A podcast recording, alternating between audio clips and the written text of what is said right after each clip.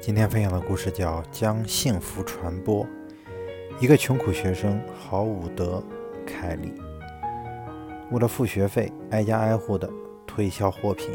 到了晚上，发现自己的肚子很饿，而口袋里只剩下一个小钱，他便下定决心到下一家时向人家要餐饭吃。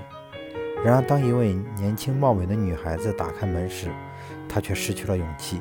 他没敢讨饭，却只要求一杯水喝。女孩看出来他饥饿的样子，于是给他端出一大杯鲜奶来。他不慌不忙地将它喝下，而且问道：“应付多少钱？”而他的答复却是：“你不欠我一分钱。”母亲告诉我们，不要为善事要求回报。于是他说：“那我只有由衷的谢谢了。”当豪伍德·凯利离开时，不但觉得自己的身体强壮了不少，而且对上天与对人的信心也增强了起来。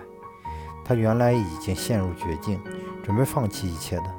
数年后，那个年轻女孩病情危急，当地医生都束手无策，家人终于将她送进大都市，以便请专家来检查她罕见的病情。当他们请到了豪伍德·凯里医生来诊断，当他听说病人是某某城的人时，他眼中充满奇特的光辉。他立刻穿上医生服装。走向医院大厅，进了他的病房，医生一眼就认出了他。他立刻回到诊断室，并且下定决心要尽最大的努力来挽救他的性命。从那一天起，他特别观察他的病情。经过漫长的奋斗之后，终于让他起死回生，战胜了病魔。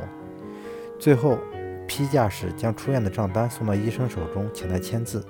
医生看了账单一眼，然后在边缘，然后在账单边缘上写了几个字。就将账单转送到他的病房里。他不敢打开账单，因为他确定需要他一辈子才能还清这笔医药费。但最后他还是打开看了，而且账单边缘上的一些东西特别引起他的注目。